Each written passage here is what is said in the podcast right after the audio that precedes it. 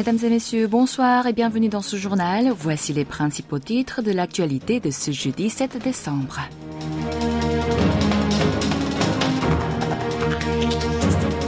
Le G7 condamne fermement le tir de satellites espions nord-coréens. Kim Jong-un, sa fille lui succédera-t-elle? Battery Gate, la cour d'appel de Séoul ordonne à Apple de dédommager ses utilisateurs. Cet élément sera présenté par Tiffen Genestier.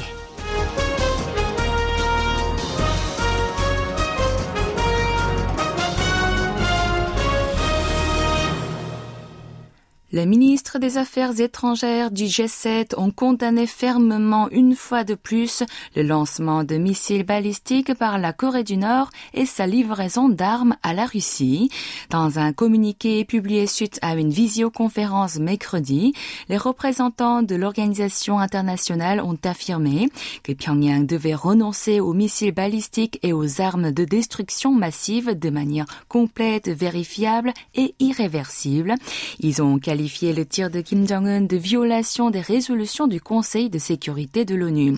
Et dans le cadre des sanctions contre Moscou, les G7 se sont accordés à limiter les importations de diamants russes dès l'an prochain.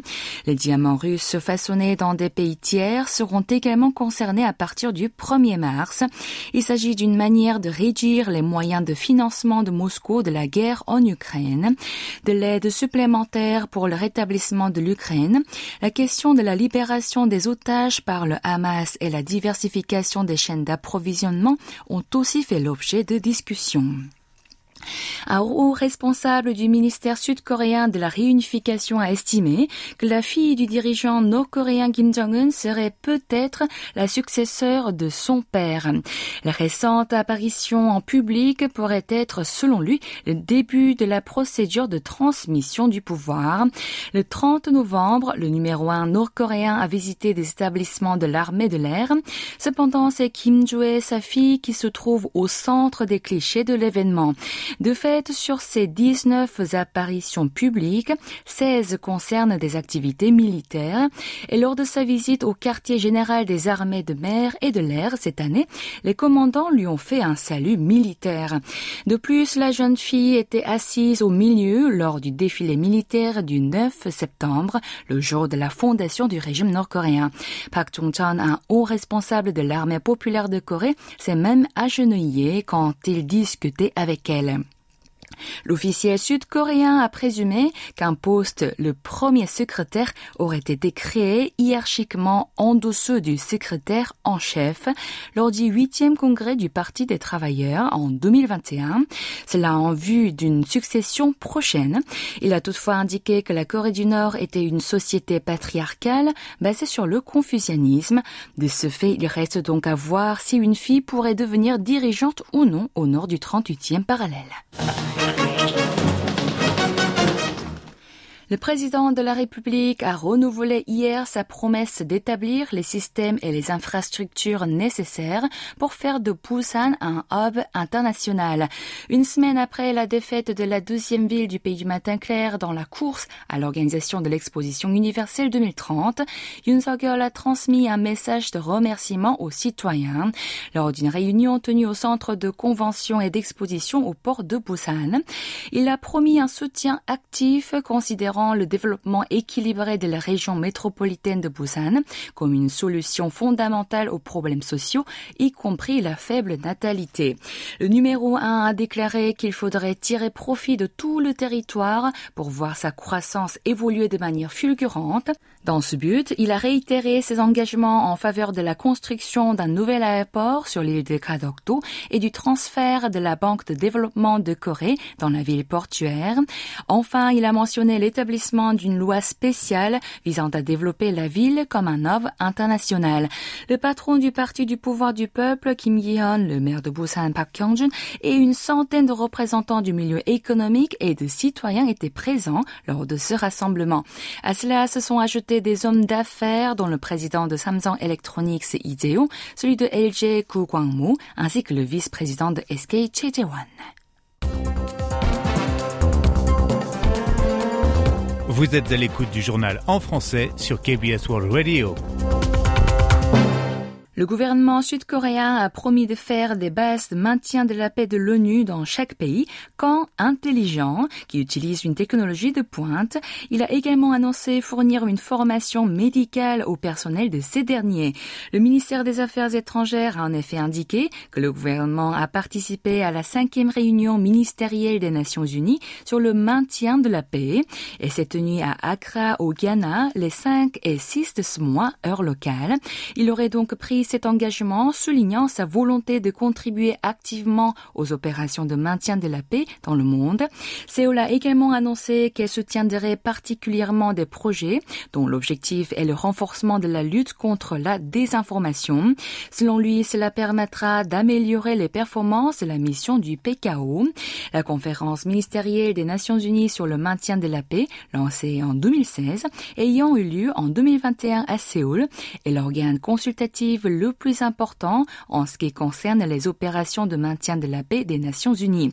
La Corée a envoyé une délégation conjointe du ministère des Affaires étrangères et du ministère de la Défense nationale dirigée par Kwon Gi-hwan, le coordonnateur diplomatique multilatéral du ministère des Affaires étrangères en tant que représentant principal.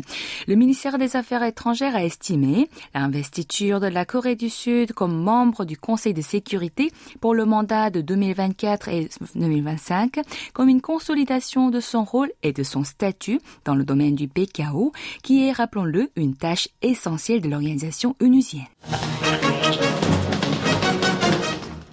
Baek Ki-bong, un avocat du cabinet Kim En-jang à Séoul, a été élu au poste de juge parmi les six nouvelles nominations à la Cour pénale internationale CPI lors de l'Assemblée générale des États partis aux Nations unies tenue mercredi à New York. Baek est le troisième Sud-Coréen à avoir occupé ce poste, dont le mandat dure neuf ans, après l'ancien président de la CPI Song Sang-hyun et Chong Chang-ho entré en fonction en 2015. Un total de 13 candidats venant de 13 pays se sont disputés les six sièges. Le Sud-Coréen est sorti grand vainqueur de cette élection, récoltant 83 voix sur 123 pays membres, dont la Corée du Sud, le Japon et la France.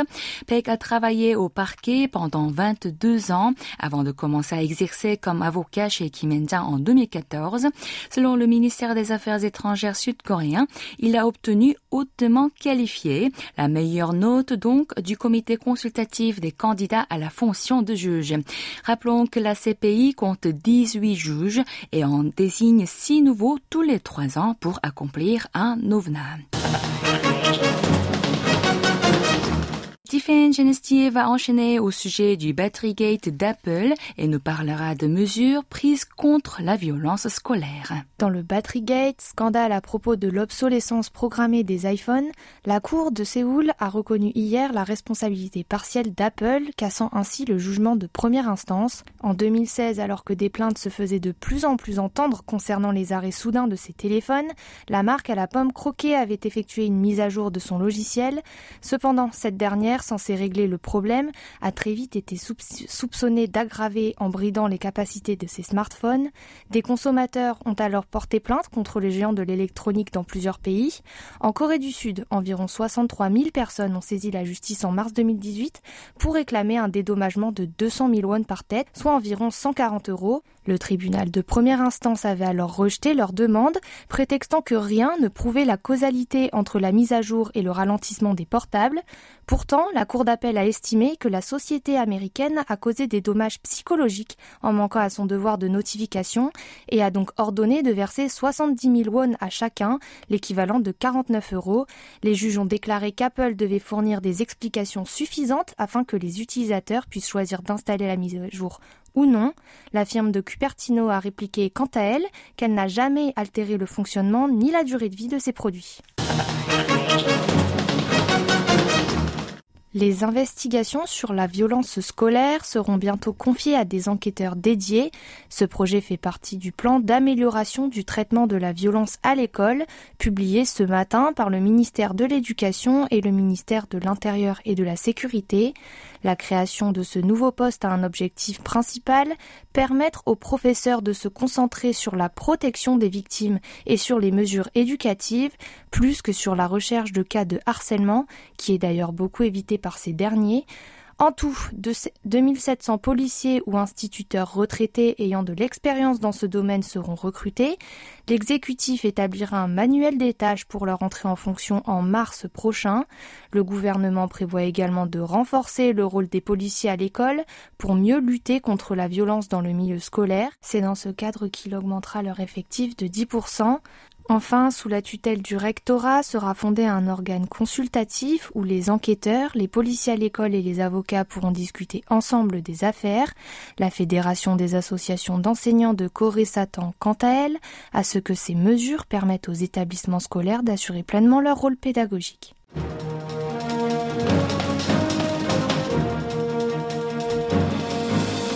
C'est la fin de ce journal qui vous a été présenté par Kim Hong-ju avec Tiffany Genestier. Merci de votre fidélité et bon jeudi sur KBS World Radio.